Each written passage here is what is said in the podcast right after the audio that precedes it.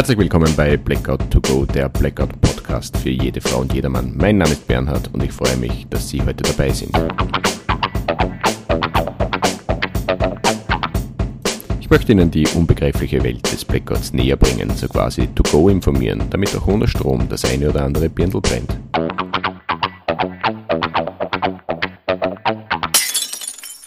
Willkommen bei Blackout to Go Staffel 1 Folge 2 Kenne den Gegner. Es freut mich riesig, dass Sie heute wieder dabei sind. Wie angekündigt möchte ich heute den Begriff Blackout beleuchten und mit Hilfe der drei Phasen eines Blackouts auf einen Nenner bringen, damit die Tragweite von diesem Ereignis einigermaßen vorstellbar wird. Persönlich hat es mich immer irritiert, dass bei diesem Begriff unterschiedlichste Definitionen und Beschreibungen herumschwirren und somit Erwartungen und Vorstellungen entstehen, die eigentlich fatal sein könnten. Gebietskörperschaften, Zivilschutzverbände, Einsatzorganisationen, aber auch Energieversorger und sonstige Informationsquellen sind unterschiedlicher Ansicht bei einem Thema, das als Katastrophe eingestuft wird. Einige dieser Definitionen sind mehr oder weniger harmlos formuliert, andere wiederum heftiger und ganz andere hören sich tatsächlich bedrohlich an. Das macht die Auseinandersetzung sicherlich nicht einfacher. Vorkenntnisse bzw. die Perspektive des Betrachters spielen ebenfalls eine gewichtige Rolle. Hier habe ich natürlich den Vorteil, dass ich mich privat und beruflich mit dem Thema auseinandersetzen kann, darf und muss. Aus meiner Sicht sind die Definitionen alleine, vor allem wenn man sich zum ersten Mal mit dieser Thematik auseinandersetzt, eher ungeeignet, um die Tragweite zu erkennen. Aus diesem Grund möchte ich von vornherein die drei Phasen eines Blackouts inklusive einer gesunden Portion Hintergrundwissen bei dieser Folge mitnehmen.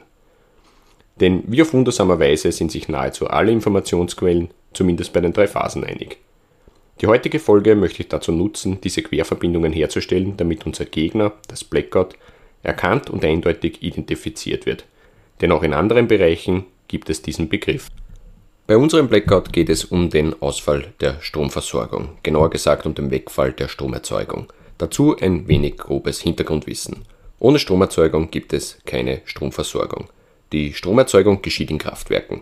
Wasserkraftwerke, Biomassekraftwerke, Solarkraftwerke, Gaskraftwerke, Windkraftwerke, in anderen Ländern noch zusätzlich Kohle, Öl und Atomkraftwerke. Diese sind in einem Verbundnetz auch über Landesgrenzen hinweg auf verschiedenen Netzebenen verbunden. Höchstspannungsnetz, Hochspannungsnetz, Mittelspannungsnetz und genau dort geschieht auch die eigentliche leistungsstarke Stromerzeugung. Es muss immer genauso viel Strom erzeugt werden, wie auch im selben Moment verbraucht wird sonst entsteht ein Ungleichgewicht und das Verbundnetz wird instabil. Sind die Instabilitäten zu groß, dann trennen sich die Kraftwerke aus Sicherheitsgründen vom Netz. Und im selben Moment fällt damit unsere Stromversorgung aus. Je nach Dimension sprechen dann Damen und Herren von einem Blackout. Es gibt aber tolle Männer und Frauen aus dem Energiesektor, die das Netz wiederherstellen wollen und herstellen werden. Dieser Vorgang nennt sich Netzwiederaufbau. Also das Hochfahren der Stromerzeugung die Inselnetzbildung sowie die Synchronisierung der Teilnetze zu einem Verbundnetz. Dieser Vorgang ist eine komplexe Aufgabe und braucht neben Zeit auch viel Koordination. Aus energetischer Sicht ist der großflächige Ausfall der Stromerzeugung ein Ausnahmezustand. Und von den Auswirkungen auf Gesellschaft und Wirtschaft haben wir noch nicht einmal gesprochen. So, Exkurs Hintergrundwissen erledigt. Nun zu den angekündigten drei Phasen eines Blackouts. Diese beschreiben den Verlauf des Ereignisses in Abhängigkeit der Zeit. In der ersten Phase gibt es keinen Strom, es herrscht totaler Stillstand, wie eben besprochen. In der zweiten Phase fehlt uns die Telekommunikation und dadurch herrscht so quasi noch immer Stillstand. Denn die Telekommunikation ist unsere wesentlichste Infrastruktur. Zwar ist die Stromversorgung weitgehend wieder vorhanden, aber ohne Datenaustausch, also ohne Telekommunikation, funktioniert fast nichts. Die dritte Phase beinhaltet das Wiederhochfahren aller Infrastrukturen sowie die Wiederherstellung der Versorgung. Und das geht erst, wenn die Stromversorgung und die Telekommunikation wieder funktionieren. Jetzt stellt sich natürlich die Frage, wie lange dauern diese einzelnen Phasen? Nun ja, es gibt keine exakten Zeitangaben, aber Schwankungsbreiten. Und diese werde ich in Verbindung mit den Definitionen beschreiben. Zuerst starte ich eine Aufwärmrunde mit den eher harmloseren Definitionen. Der Duden, ein Wörterbuch, beschreibt ein Blackout als totalen Stromausfall. Besonders in einer Großstadt. Klingt jetzt nicht wirklich katastrophenhaft, aber zum Rande erwähnt, rechtschreibtechnisch ist der oder das Blackout korrekt. Weiter zu Wikipedia. In deutschsprachigen Ländern wird ein Blackout häufig mit dem Stromausfall assoziiert. Dabei sind neben dem Stromnetz auch andere stromabhängige Netzwerke betroffen. Funknetz, Gasnetz, Mobilfunknetz, Schienennetz, Straßennetz, Telekommunikationsnetz, Versorgungsnetz. Ja, ein Hauch von Betroffenheit und mit ein bisschen Kreativität ist zumindest erkennbar, es geht nicht mehr um die eigenen vier Wände. Und vielleicht liegt es an Wikipedia, dass so manche Medien bei einem normalen Stromausfall immer wieder von einem Blackout berichten. In einer Definition vom Land Tirol wird ein Blackout als ein totaler, überregionaler und vor allem längerfristiger Stromausfall bezeichnet. Hört sich für mein Befinden nicht unbedingt nach einer gesellschaftlichen und wirtschaftlichen Herausforderung an, eher nach einem Ausfall der Stromversorgung aufgrund von Extremwetterereignissen. Sturm, Schneedruck, Hochwasser, was auch immer. Drei Beispiele in Summe recht harmlos formuliert und dennoch geht es um ein Katastrophenszenario. Also ganz ehrlich, ohne Vorwissen und nur mit diesen drei Beschreibungen würde ich recht lockere Vorbereitungen treffen. Im Ereignisfall würde ich recht massiv einfahren und ziemlich sicher Hilfe brauchen. Dann würde ich, so wie viele andere vermutlich auch, zur Gemeinde gehen und um Hilfe bitten bzw. Hilfe fordern. Und wenn es dann keine gibt, was dann? Vielleicht ein bisschen Unmut äußern, ein wenig Empörung, warum und wieso, aber meiner Situation würde sich nichts ändern. Aber Gott sei Dank, es gibt heftigere Definitionen, die zum Nachdenken und zur Auseinandersetzung anregen. Man muss sie nur finden. Der Kärntner Zivilschutzverband spricht bzw. schreibt von einem Blackout, wenn es sich um einen längeren andauernden und überregionalen Stromausfall handelt, der somit mehrere Bundesländer oder Länder betrifft. Das ist schon konkreter. Zumindest in Sachen Ausdehnung wird klar, es handelt sich um ein großräumiges Ereignis. Und wenn ganze Bundesländer bzw. Länder betroffen sind, dann müssen wohl viele Kraftwerke vom Netz getrennt sein. Und Sie wissen schon, tolle Leute aus dem Energiesektor betreiben dann den Netzwiederaufbau, damit die Stromversorgung zurückkehrt. Das wird dauern. Der steirische Zivilschutzverband wiederum beschreibt ein Blackout als mehr als nur einen Stromausfall. Dieser versteht darunter einen überregionalen, weite Teile Europas betreffenden, länger andauernden mehr als zwölf Stunden dauernden Strom- und Infrastrukturausfall. Diese Beschreibung ist weitaus heftiger, obwohl es dasselbe Ereignis ist. Also Stromausfall in weiten Teilen Europas mehr als zwölf Stunden inklusive Infrastrukturausfall. Zur Verdeutlichung bastle ich jetzt ein frei erfundenes Gedankenexperiment. Stromausfall von Spanien über Frankreich, die Schweiz und Österreich bis nach Norddeutschland für über zwölf Stunden inklusive Infrastrukturausfall also ein Ereignis, das unerwartet und plötzlich ca. 216 Millionen Menschen betrifft, bei denen nahezu gleichzeitig der Strom und somit die gesamte Infrastruktur ausfällt, weil sehr, sehr viele Kraftwerke vom Netz gehen.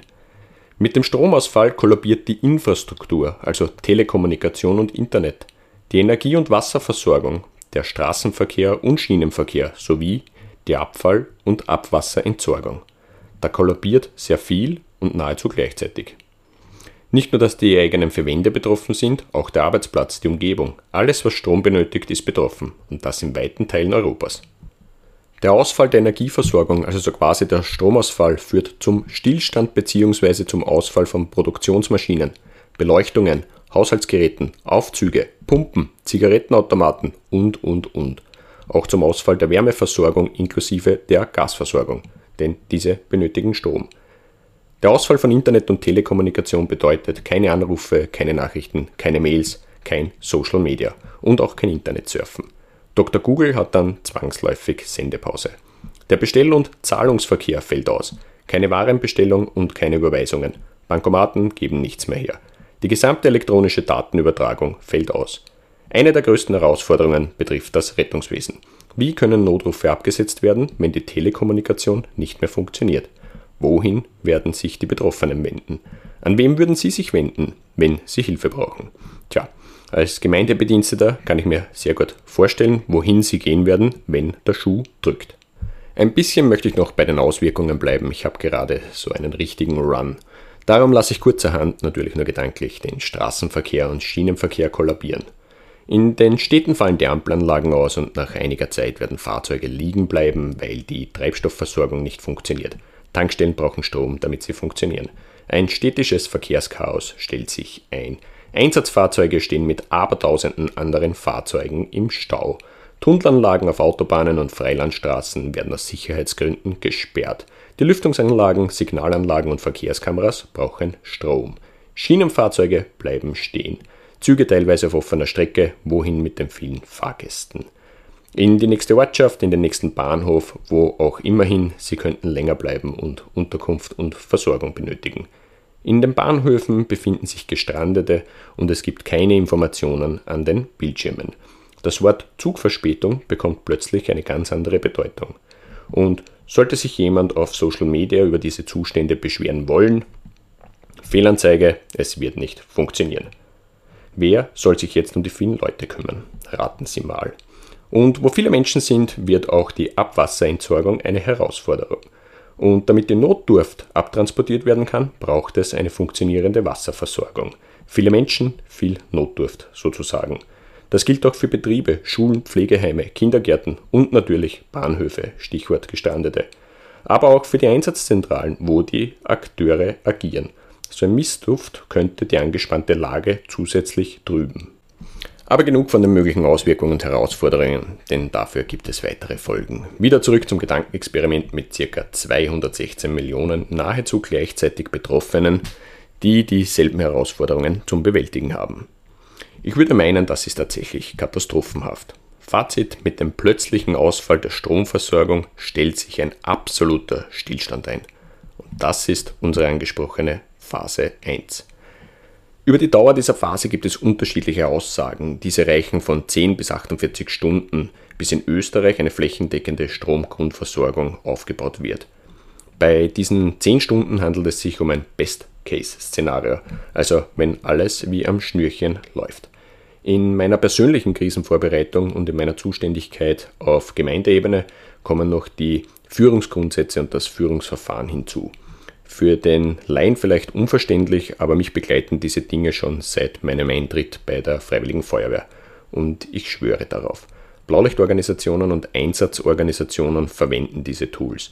Ein einheitliches, simples, fixfertiges Schema, das immer anwendbar ist.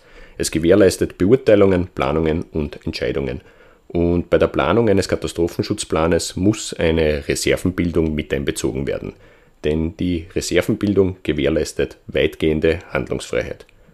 Darum gehe ich in meiner Beurteilung und Planung von maximal drei Tagen, also 72 Stunden, für die Phase 1 aus.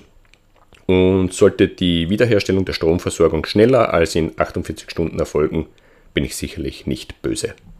Die Phase 2 in unserem Katastrophenszenario wird durch die fehlende Telekommunikation beschrieben. In unserer digital vernetzten Welt funktioniert fast nichts mehr ohne Daten- und Informationsaustausch. Darum sind auch andere Infrastrukturen von der Telekommunikation abhängig. Die Telekommunikation wird erst nach der Rückkehr der Stromversorgung möglich sein. Das Hochfahren der Telekommunikation ist wieder sehr komplex. Einige Komponenten werden per Fernzugriff hochgefahren bei anderen Komponenten muss der Eingriff vor Ort geschehen, also so quasi Starthilfe mittels Techniker oder Technikerin, direkt am Standort der jeweiligen Komponenten, beim Sendemast, beim Switch, beim Server, wo auch immer. Viele elektronische Bauteile werden beschädigt sein und müssen ausgetauscht werden. Die Techniker und Technikerinnen müssen dann hinfahren, eine Störungssuche durchführen, betroffene Teile ausbauen, Ersatzbauteile besorgen und einbauen, sofern diese überhaupt vorhanden sind, und anschließend eine Inbetriebnahme durchführen. Das braucht Zeit und auch Treibstoff. Unter der Berücksichtigung der Reservenbildung und Handlungsfreiheit gehe ich in meiner Beurteilung und Planung von sieben Tagen ab Eintritt des Stromausfalles für die Dauer der Phase 2 aus. Und sollte die Telekommunikation tatsächlich früher zurückkehren, werde ich, wie bei der Phase 1, wieder nicht böse sein. Jetzt serviere ich Ihnen noch eine weitere Definition, welche in Verbindung mit den drei Phasen das Ausmaß wirklich gut beschreibt. Die österreichische Gesellschaft für Krisenvorsorge spricht bei einem Blackout von einem plötzlichen, überregionalen, weite Teile Europas betreffenden und länger andauernden Strom-, Infrastruktur- sowie Versorgungsausfall. Und so nebenbei auch das österreichische Bundesheer sowie der internationale Experte für Krisenvorsorge Herbert Sauruck schlagen in dieselbe Kerbe. Der Strom- und Infrastrukturausfall wurde schon erläutert und der Versorgungsausfall ist jetzt einfach erklärt. Erst wenn die Stromversorgung Phase 1 und Telekommunikation Phase 2 hergestellt wurden, kann mit der Phase 3 begonnen werden. Und das sollte nicht vor Ende der ersten Woche erwartet werden. Denn diese Phase bezeichnet das Wiederhochfahren der Infrastruktur und die Wiederherstellung der Versorgung. Hierbei geht es um den Anlauf von Produktionsketten und Lieferketten eigentlich der gesamten Logistik-Synchronisation, die im Hintergrund abläuft und die wir auch kaum mitbekommen. Oder kennen Sie den Weg der Milch von der Kuh über die Molkerei in das Backerl bis in das Supermarktregal? Da steckt ordentlich Logistik dahinter. Verschärft wird die Situation durch die ausgelagerte Produktion in das Ausland. Natürlich ist es dort billiger und solange das Warenangebot stimmt, gibt es keinen Unmut. Aber in Krisenzeiten entsteht eine zusätzliche Abhängigkeit. Und es geht hierbei nicht um das Fußdeckerl vor irgendeinem Neuwagen oder um die Marmorfliesen für die Badezimmergestaltung. Es geht in erster Linie um Lebensmittel und Medikamente. Dieser Zustand wird sich nur langsam entschärfen. Aus diesem Grund wird auch die persönliche Krisenvorbereitung für bis zu 14 Tagen empfohlen. Warum bis zu 14 Tagen? Natürlich, weil es wieder unterschiedliche Empfehlungen gibt. Aber Sie wissen schon, Reservenbildung ist das Zauberwort. Zurück zum Versorgungsausfall. Es wird sich ein erheblicher Lieferkettenverzug einstellen, bis die Logistik und Produktion wieder synchronisiert ist. Viele Lebensmittel, vor allem der gewohnte Umfang, wird für längere Zeit nicht mehr zur Verfügung stehen. Zum Beispiel im Bereich der Lebensmittelproduktion, wenn unzählige Nutztiere aus verschiedensten Gründen verenden. In manchen Bereichen wird sich der Verzug über Monate oder sogar Jahre durchziehen. Denken Sie an das Ausmaß der Suez-Kanalblockade vom März 2021. Ein Containerschiff blockierte die Durchfahrt. Turbulenzen im Welthandel, Lieferengpässen bei den verschiedensten Waren bis weit in den Sommer 2021 hinein. Allerspätestens jetzt sollte klar sein, ein Blackout ist sicherlich kein normaler Stromausfall. Und wer den Gegner kennt, kann sich besser darauf einstellen. Zusammenfassend, ein Blackout ist kein normaler Stromausfall und es gibt keine einheitliche Definition dafür. Je weitreichender das Ausfallsgebiet ist, desto schwieriger wird die Herstellung der Stromversorgung. Und je länger die Stromversorgung ausfällt, umso schwerwiegender werden die Auswirkungen in allen Lebensbereichen. Auf die Gemeinden und deren Akteure, allen voran die Bürgermeisterinnen und Bürgermeister, kommt eine wesentliche Rolle bei der Katastrophenbewältigung zu. Die Auseinandersetzung im privaten, betrieblichen und öffentlichen Bereich ist für eine Krisenvorbereitung zwingend erforderlich. Der Blick über den Tellerrand kann dabei nie schaden. Wer die drei Phasen eines Blackouts kennt, ist klar im Vorteil und eine adäquate Reservenbildung gewährleistet Handlungsfreiheit. Soweit so gut, Folge 2 beendet. Ich hoffe, der Gegner, das Blackout, wurde nun erkannt und eindeutig identifiziert. An dieser Stelle vielen Dank an die Firma Content Link, dem digitalen Content-Vermarkter in der Dachregion, welche die heutige Folge unterstützen. Abschließend der Ausblick auf die dritte Folge, die sich nennt Kenne die Gefahr. Hierbei möchte ich die unmittelbaren Auswirkungen und Herausforderungen für den Privatbereich beleuchten und erste einfache Anstöße zur persönlichen und familiären Krisenvorbereitung geben. Auch möchte ich die Indikatoren eines Blackouts aufzeigen, damit Sie recht schnell zwischen normalen Stromausfall und einem unvorstellbaren Ereignis unterscheiden können. Bei dieser Gelegenheit, werte Damen und Herren, durchstöbern Sie auch meine Homepage unter www.blackout.com podcast.at und tauchen Sie in die unvorstellbare Welt des Blackouts ein. Nutzen Sie dazu die Verlinkungen zu namhaften Persönlichkeiten, Institutionen und Organisationen oder betrachten Sie einfach meinen Tipp der Woche, welcher für mich einen thematischen Mehrwert rund um das Thema Blackout hat. Und sollte Sie ein Thema besonders interessieren, dann schreiben Sie mir über das Kontaktformular. Danke für Ihre Aufmerksamkeit, bis zum nächsten Mal. Bleiben Sie dran, damit auch ohne Strom ein Bindel brennt.